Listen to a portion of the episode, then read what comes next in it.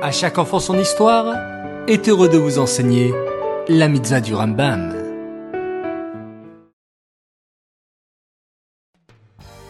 Bokertov les enfants, j'espère que vous allez bien. Baou Hashem. J'espère également que vous avez fait un beau Modéani, Nigel Vasser, Netilat Yadayim et que vous êtes prêts pour passer une excellente journée.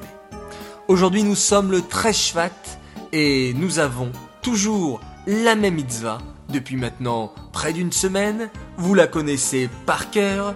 C'est la mitzvah positive numéro 107. Il s'agit du commandement qui nous a été enjoint selon lequel on devient impur au contact d'un mort.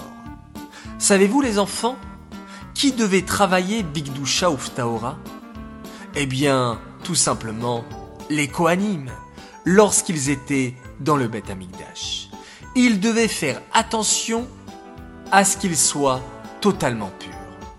Car s'ils étaient impurs, ils ne pouvaient plus travailler dans le Beth Amikdash jusqu'à ce qu'ils aillent au Mikvé pour se purifier et après cela, ils pouvaient à nouveau travailler.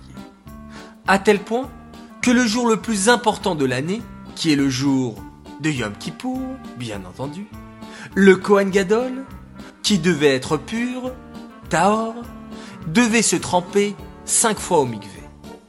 Voilà comment le peuple juif a toujours vécu autour de la Kedusha et de la Tahora.